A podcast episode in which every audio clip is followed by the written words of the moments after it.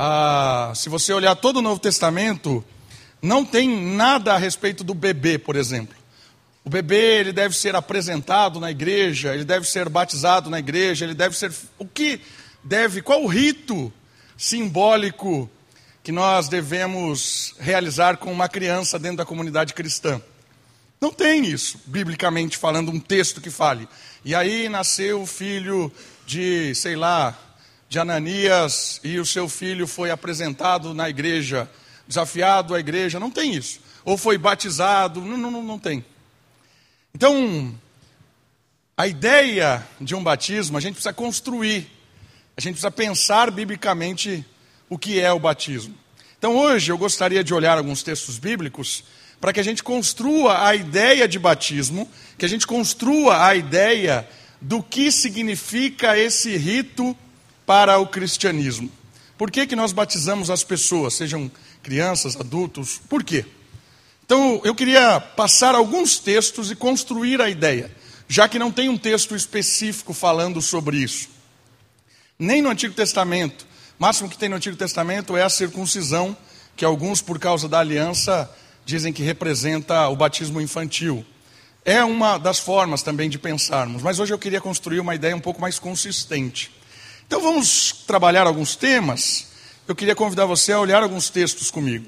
Então nós vamos começar no Evangelho de Mateus, que é o evangelho em que Jesus chama um povo, chama os seus discípulos para uma missão. Final do Evangelho de Mateus, capítulo 28. Evangelho de Mateus, capítulo 28. Texto muito conhecido, se você é velho de igreja, dinossauro na fé cristã, você já deve ter ouvido e visto esse texto várias vezes. Evangelho segundo Mateus, capítulo 28. Os últimos versos deste capítulo. Que a obra de Cristo estava completa, ele já tinha morrido, ressuscitado, parecido aos discípulos, e aqui ele forma uma missão. Estão comigo? Evangelho de Mateus, capítulo 28, a partir do verso 18. Diz assim a Escritura Sagrada: E aproximando-se, Jesus falou-lhes: Toda a autoridade me foi concedida no céu e na terra. Por causa disso, por causa da minha autoridade concedida, por causa da minha obra realizada, por causa desse povo que eu agora chamo, por causa dessa realidade do Espírito que nós vamos viver agora, por causa disso, ide, ou indo, fazei discípulos de todas as etnias, de todas as nações. A missão então é discipulado, gerar discípulos, trazer pessoas para caminhar perto. A missão é discipulado. Fazeis discípulos. Como? Batizando-os, ou seja, identificando-os com quem? Com o Deus da Escritura, com o Deus da obra realizada. E esse Deus é Pai, é Filho e é Espírito. A partir dessa identificação com esse Deus, existe um processo de discipulado. E esse processo de discipulado ele envolve ensino, obediência a tudo aquilo que vocês aprendem, a tudo aquilo que vocês conhecem da escritura, a tudo aquilo que eu estou comunicando. O processo então de ensino é um processo que vai tempo. Discipulado é algo que vai tempo, discipulado não é algo de dia para noite. Discipulado não acontece de uma hora para outra. Discipulado é um processo. E eu estou convosco todos os dias. Ou seja, é um discipulado tutoriado. É um discipulado em que o dono da igreja, o Senhor que realizou a obra, estará acompanhando este discipulado todos os dias, até o final dos tempos. A palavra batismo aqui, ela tem a conotação geral do significado dela. Porque batismo, ela palavra significa identificação. A ideia de batismo é identificação. E depois você vai perceber que existem textos que revelam essa identificação acontecendo de diversas maneiras. A ideia do batizado é que aquela pessoa que se identificou com Cristo, aquela pessoa que faz parte da aliança, aquela pessoa que tem algo a ver com a missão, ela tem uma identidade nova, ela tem um símbolo novo, ela tem um significado, ela tem uma história. E a sua história é baseada na Trindade. A sua história é baseada no Pai, no Filho e no Espírito. A sua identificação não é uma identificação no mundo, é uma identificação com o dono do mundo. Por isso que batismo é importante perceber que existe uma ideia geral de batismo na Escritura. E essa ideia geral é de identificação. Quando a gente tem essa conotação de identificação, quando a gente tem essa ideia de identidade, de estarmos agora é, com a. Com, né, como que chama isso aqui mesmo? Isso, com a impressão digital da Trindade, aí nós temos símbolos do batismo. E olha que legal. Quando Paulo fala de batismo, em Romanos capítulo 6, por exemplo, ele está falando do batismo da regeneração. Quando ele fala em Romanos 6, ele fala daquele espírito que vem e mata a gente para que a gente nasça de novo. Ele fala do batismo no espírito como sendo a morte e a ressurreição. Olha um símbolo do batismo aqui: morte e ressurreição. Por isso que muitos identificam o batismo como eu morri para essa vida e nasci para outra vida. Morte e ressurreição.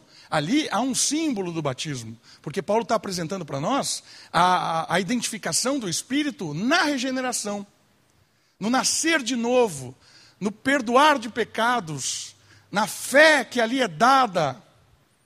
Mas também quando você vai para Atos, naquela história de Cornélios, uma história fantástica, de alguém que buscava o Senhor, de alguém que queria uma identidade com Cristo. Na verdade, ele nem conhecia Cristo, mas ele queria uma identidade com o Senhor.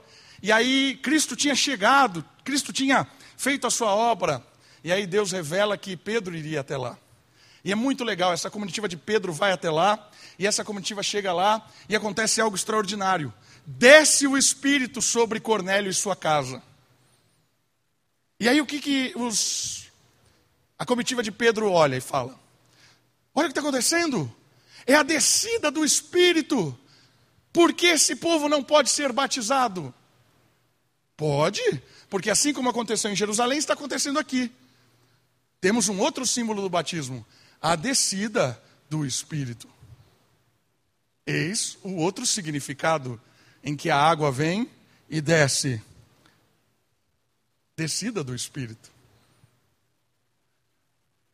Nós temos, por exemplo, Tito, capítulo 3, em que fala do lavar regenerador do Espírito. E ali você tem o símbolo do Espírito como um lavar. Mas olha que interessante. A era do Espírito, o batismo do Espírito, essa identificação do Espírito, esse mergulho no Espírito, ele tem vários símbolos. E uma das questões em que o símbolo envolve, o símbolo do batismo envolve, é a questão da santificação, do processo que aqui nós acabamos de ler. Ensinando-lhes a obedecer a todas as coisas. Para quê? Para que cada vez mais haja uma transformação, haja uma identificação, haja um renascimento daquilo que era antigo para o que é novo.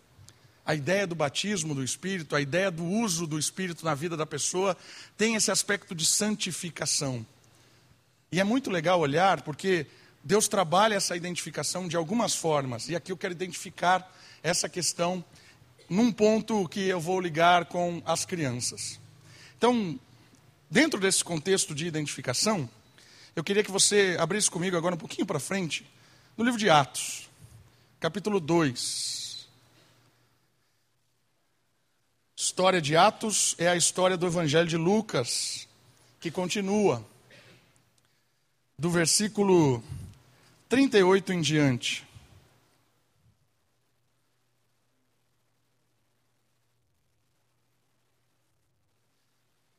Do 37, olha só, Atos capítulo 2, versículo 37 e 38.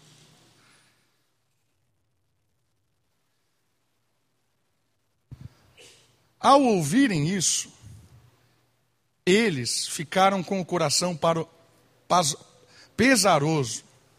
Ouvirem o quê? Ouvirem o Evangelho, pregação do Evangelho. E perguntaram a Pedro e aos demais apóstolos: O que faremos diante disso?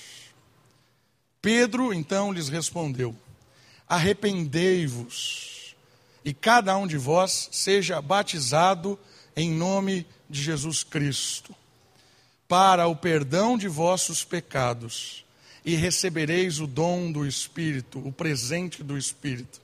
Porque a promessa é para vós, para os vossos filhos e para todos os que estão longe, e a quantos o Senhor nosso Deus vos chamar. Promessa do quê? Promessa que o Espírito estaria trabalhando, transformando, convertendo, abençoando. E por que, que a promessa se estende aos filhos? Por que, que a promessa se estende aos filhos? Olha o 40. E os aconselhava e exortava com muitas outras palavras, dizendo: presta atenção aqui agora. Salvai-vos desta geração perversa. A promessa se estende aos filhos, porque o Espírito veio para salvar indivíduos da condenação eterna, é fato, por isso há arrependimento do pecado. Então o Espírito traz para uma vida nova, o Espírito converte o coração, o Espírito identifica com essa nova história, e essa promessa é estendida desde o pequenininho, desde a criança que não tem fé. Por quê? Porque o pequenininho nasce na geração perversa, não nasce? Os nossos filhos nascem nessa geração perversa. Imagina a preocupação dos pais. E agora que nós fazemos parte de uma nova comunidade? E agora que nós temos um pacto novo, uma aliança nova? E agora que nós temos ideais novos? E agora que o Espírito habita em nós? E agora que nós propomos algo longe desse mundo? O que será dos nossos filhos? Eis aí o que será dos nossos filhos. Porque é o momento em que nós somos batizados com identificação com os pais. Esse batismo, esse espírito é derramado sobre os filhos. Ah, os filhos então se tornam crentes? Não, não é isso. Os filhos então se tornam protegidos, abençoados, guardados dessa geração perversa. A água que é derramada sobre mim me lava dos meus pecados, ela chega aos meus filhos protegendo. Olha que interessante isso. Os meus filhos são beneficiados desde que nasçam, desde, da, desde o seu nascimento. E aí é a oportunidade de estar sendo discipulado desde pequeno. A missão dos pais é a missão da igreja, é a missão do povo de Deus. Qual é a missão? Gerar discípulo. E o primeiro discípulo que a gente gera são os nossos filhos. E como é que começa o processo de discipulado? Batizando-os. Significando o quê? A promessa de que Deus livrará essa criança dessa geração perversa. O símbolo do batismo infantil é o símbolo do Espírito que protege, que abençoa, que cuida, que direciona, que faz aquela criança viver desde pequena o ambiente da aliança da família de Deus. Vai para frente comigo com carta de Paulo aos Coríntios, capítulo 7.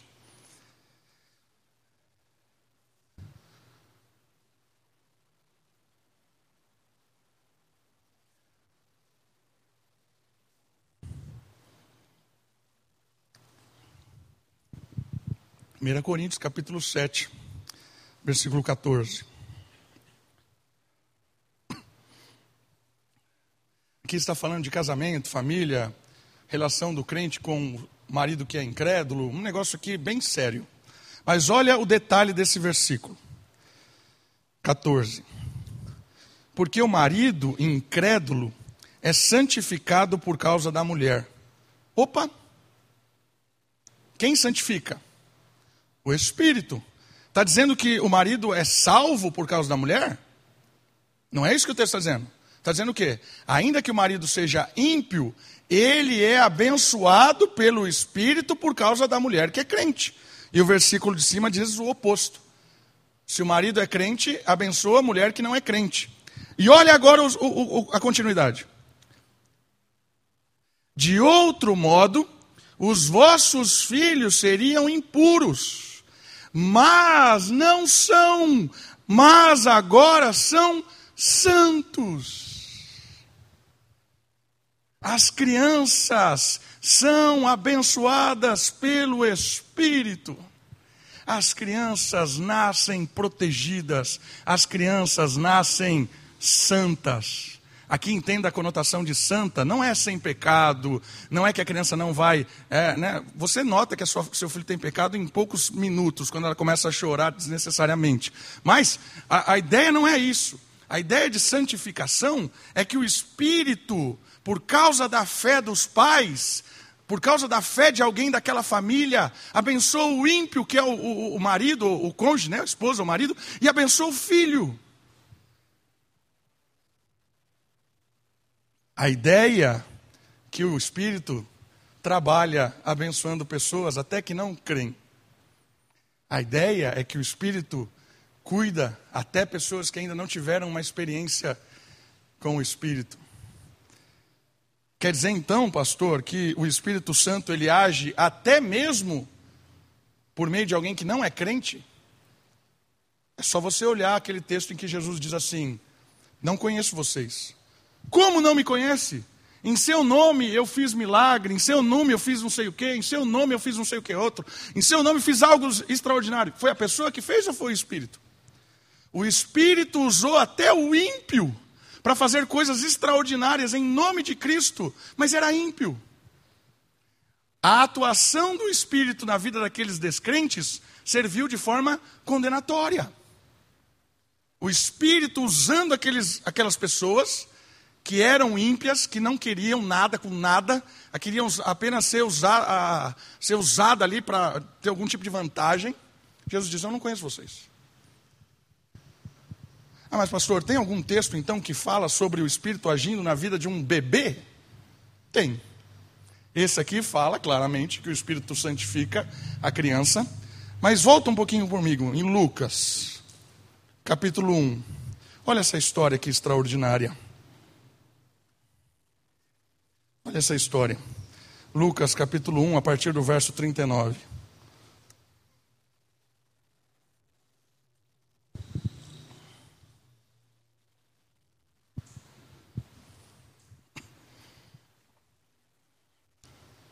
Estão comigo? O Evangelho segundo Lucas, capítulo 1, versículo 39. Naqueles dias, Maria saiu e foi apressadamente a uma cidade na região montanhosa de Judá. E entrando na casa de Zacarias, cumprimentou Isabel. Quando Isabel ouviu o cumprimento de Maria, a criancinha saltou em seu ventre. Olha só, tem uma criança aqui. Por que, que ela saltou? Porque Isabel ficou cheia do Espírito Santo. Houve uma intervenção do Espírito Santo no feto. E a criança ficou alegre, foi tocada pelo Espírito. Nasceu salva essa criança? Não é isso que o texto está dizendo. A gente tem uma conotação muito, muito rápida de achar que o Espírito só toca alguém para salvar. Não é verdade. Já citei o texto aqui que o Espírito toca os ímpios para fazer milagres. Já citei o texto que o, o Espírito toca na criança para santificá-la, sem o aspecto salvífico. E aqui de novo, a criança que foi tocada, vibrando, porque a promessa chegou até ela. Lembra que Atos dizia isso? A promessa é para os pais e para os filhos. E aqui o filho vibra com a promessa da chegada do Messias. Mas é, 42. E exclamou em voz alta: Bendita és tu entre as mulheres, bendito é o fruto do teu ventre. Mas por que me acontece isto? Que venha me visitar a mãe do meu Salvador? Pois logo que ouviu o teu cumprimento, a criancinha saltou de alegria dentro de mim. Extraordinário, irmãos. O Espírito derramado sobre os filhos, o Espírito tocando o coração da criança. Dentro desse aspecto, tirando algumas lições práticas disso, olhando como um todo, então. Entendemos que o Espírito é quem nos identifica como povo. O Espírito faz morada em nós, quando nós cremos no Evangelho, quando o Espírito toca o nosso coração e nós nos convertemos, o Espírito faz morada em nós. Perdoa os nossos pecados, nos transforma em filhos de Deus. O Espírito agora é o nosso link, porque por meio do Espírito eu consigo me achegar a Deus. Por meio do Espírito eu posso chamar Deus de Pai. Por meio do Espírito eu posso confessar pecados. Por meio do Espírito eu tenho acesso direto ao trono de Deus. Não existem mais sacerdotes. Não existem mais intermediários porque agora basta você fechar a porta do seu quarto, ajoelhar e dizer: Senhor, eu quero conversar com o Senhor do universo, por causa do Espírito que mora em você, do Espírito que perdoou seus pecados, faz morada em você. Você tem canal direto. O Espírito te leva até o Pai. E ao mesmo tempo, há o batismo do Espírito comunitário, porque o Espírito nos une como povo, como família. O Espírito nos identifica como irmãos e irmãs na fé, como iguais. Aqui é um salto de maturidade espiritual, porque muitas vezes a gente tem uma conotação do cristianismo muito egoísta. Ah, eu vou estudar a Bíblia para crescer, eu vou estudar a Bíblia, eu vou orar mais. E aí a gente usa esse, essas coisas que são boas, mas como algo extremamente pessoal, uma visão meio que egocêntrica da fé. Por que, que isso é, é, é egocêntrico? Porque o Espírito não só está em você, está em mim. O Espírito está em nós.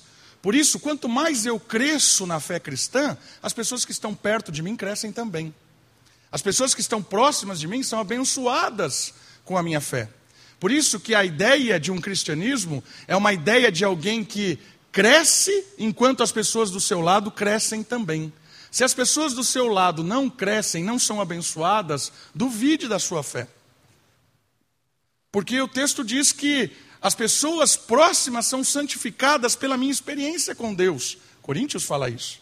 Por isso que quando um pai, uma mãe, que fazem parte do Espírito, foram selados, com, com, crescem dia a dia, derramam sobre a criança a experiência da fé derramam sobre a criança a experiência do Espírito. Abençoa o pequeno, abençoa os vizinhos, abençoa o trabalho, abençoa quem se aproxima. Por isso que a fé cristã é comunitária.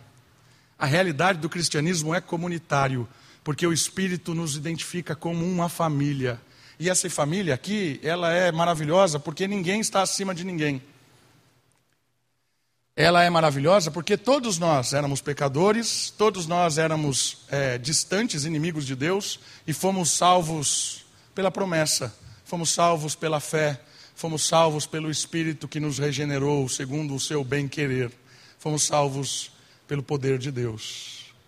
Então, na comunidade, não interessa se você tem mais dinheiro ou menos dinheiro, se você tem mais intelectualidade ou menos, se você é branco, preto, amarelo, verde, não interessa. O que interessa é que o Espírito nos identifica como uma família. E todos que aqui procedem, todos aqui que vivem como comunidade, são abençoados. Até aqueles que entram na comunidade e não são crentes, saem daqui abençoados. Isso é extraordinário. A ideia, então, do Espírito é formar um povo para ser um canal da bênção de Deus para esse mundo. E aí tem a missão do discipulado, a missão de pregar o evangelho, a missão de mostrar que cada um aí que hoje está perdido, identificado com um ídolo, pessoas que estão identificadas com o seu trabalho, identificadas com uma pessoa, identificadas com o dinheiro, identificadas com tantas coisas que estão levando essa pessoa à morte, elas podem ser libertas dessa identificação e serem identificadas com o Salvador, com o Pai, com o Filho e com o Espírito. E graças a Deus, porque os filhos dos crentes nascem dentro dessa aliança, nascem protegidos por este Espírito.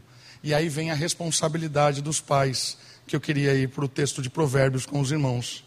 Eis a responsabilidade dos pais. Provérbios capítulo 22, versículo 6. Também um texto que com certeza você conhece decor. E é um provérbio. Né?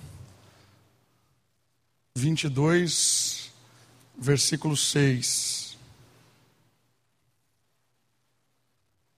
Vê se não tem a ver com a missão lá da, dada por Jesus, do batizando, depois ensinando, fazendo discípulo. 22, 6.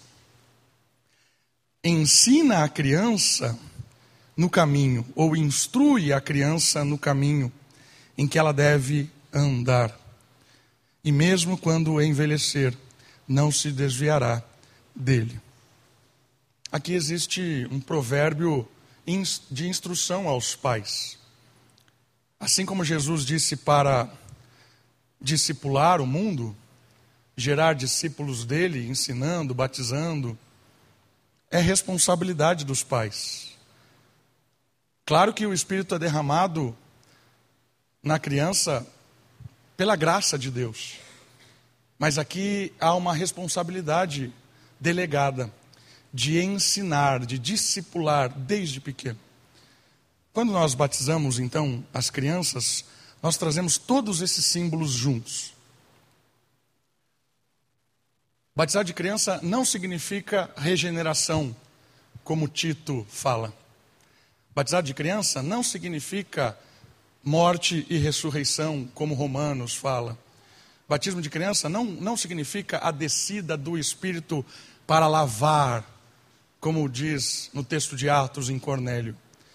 Batismo infantil significa o Espírito que pertence aos pais o Espírito que faz morada naquela casa respinga sobre os filhos, livrando-os da geração perversa. Desce sobre os filhos, como promessa aos pais e aos filhos. É derramado sobre os filhos para santificá-los, como diz no texto de Coríntios. E aí o desafio dos pais de realmente discipular o pequeno, a pequena, desde, desde de sempre, vamos dizer assim. Apareceu, nasceu, função dos pais.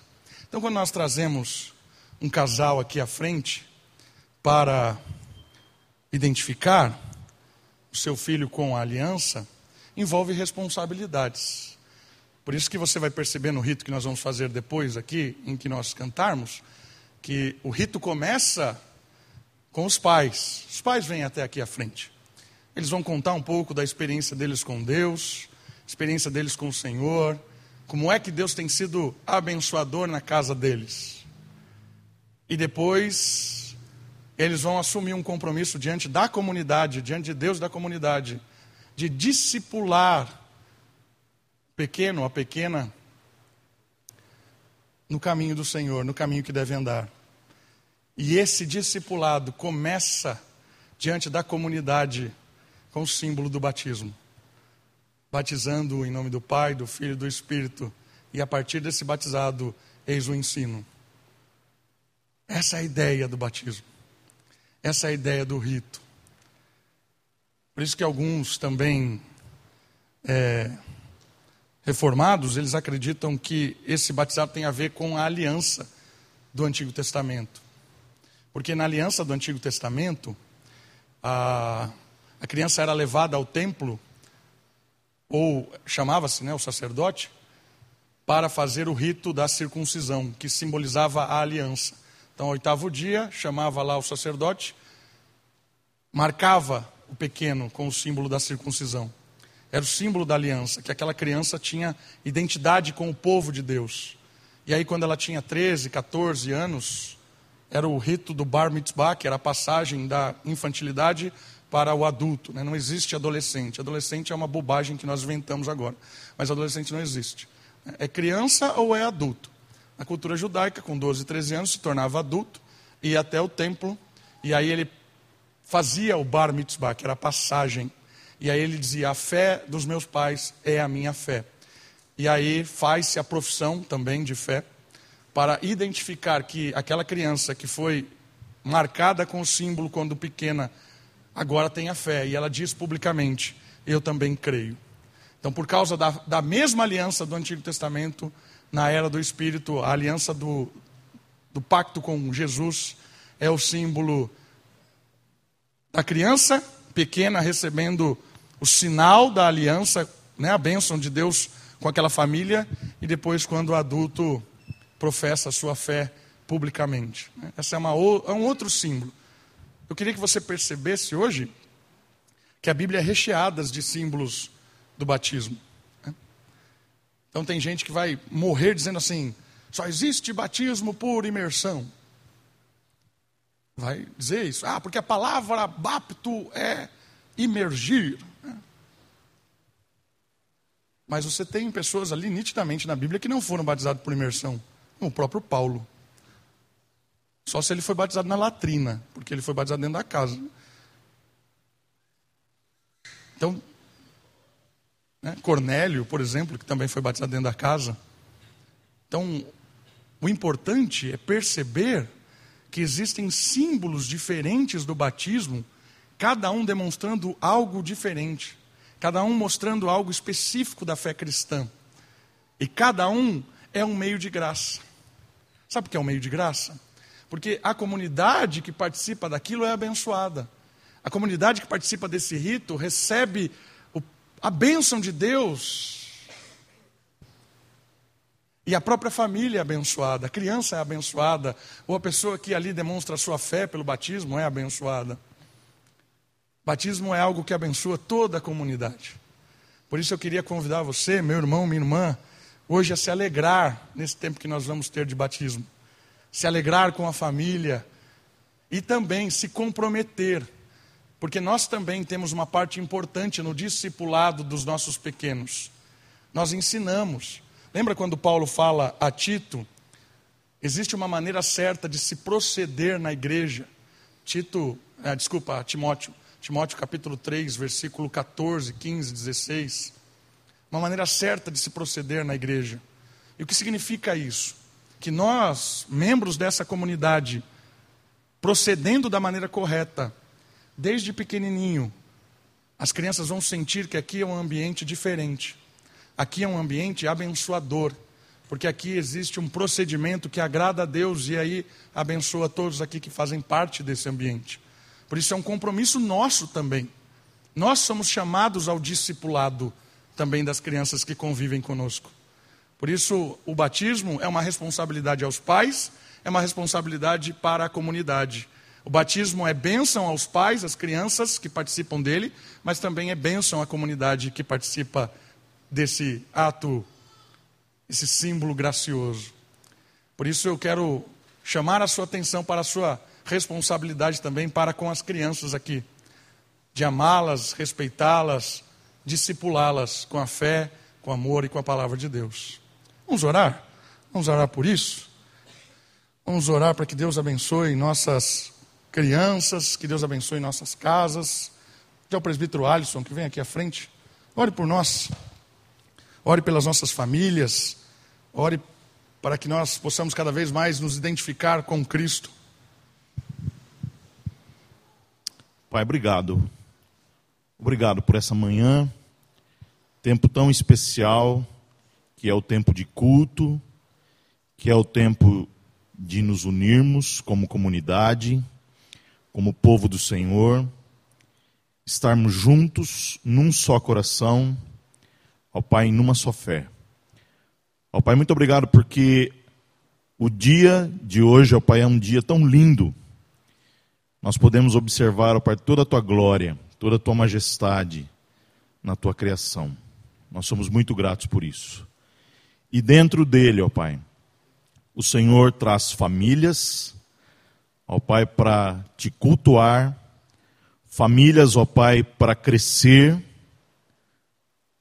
para demonstrarem, através da sua fé, que amam o Senhor, ó Pai, e que amam toda a sua casa. Nós somos muito gratos, ó Pai, porque só o Senhor pode fazer isso na nossa vida. Ó Pai, nós somos muito gratos porque só o Senhor pode nos ensinar a cuidar dos nossos filhos, a dedicar tempo de excelência para eles, ó Pai.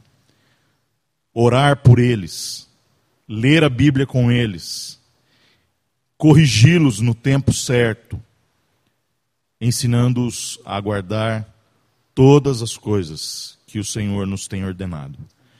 Ó Pai, muito obrigado por isso, porque o Senhor nos capacita.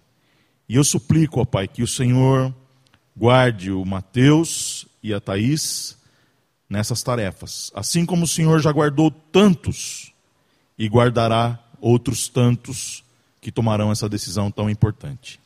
Cuida do teu povo, ó Pai, nós te agradecemos mais uma vez pelo tempo muito especial que temos tido aqui nessa manhã, para a tua honra e para a tua glória. Em nome de Jesus. Amém.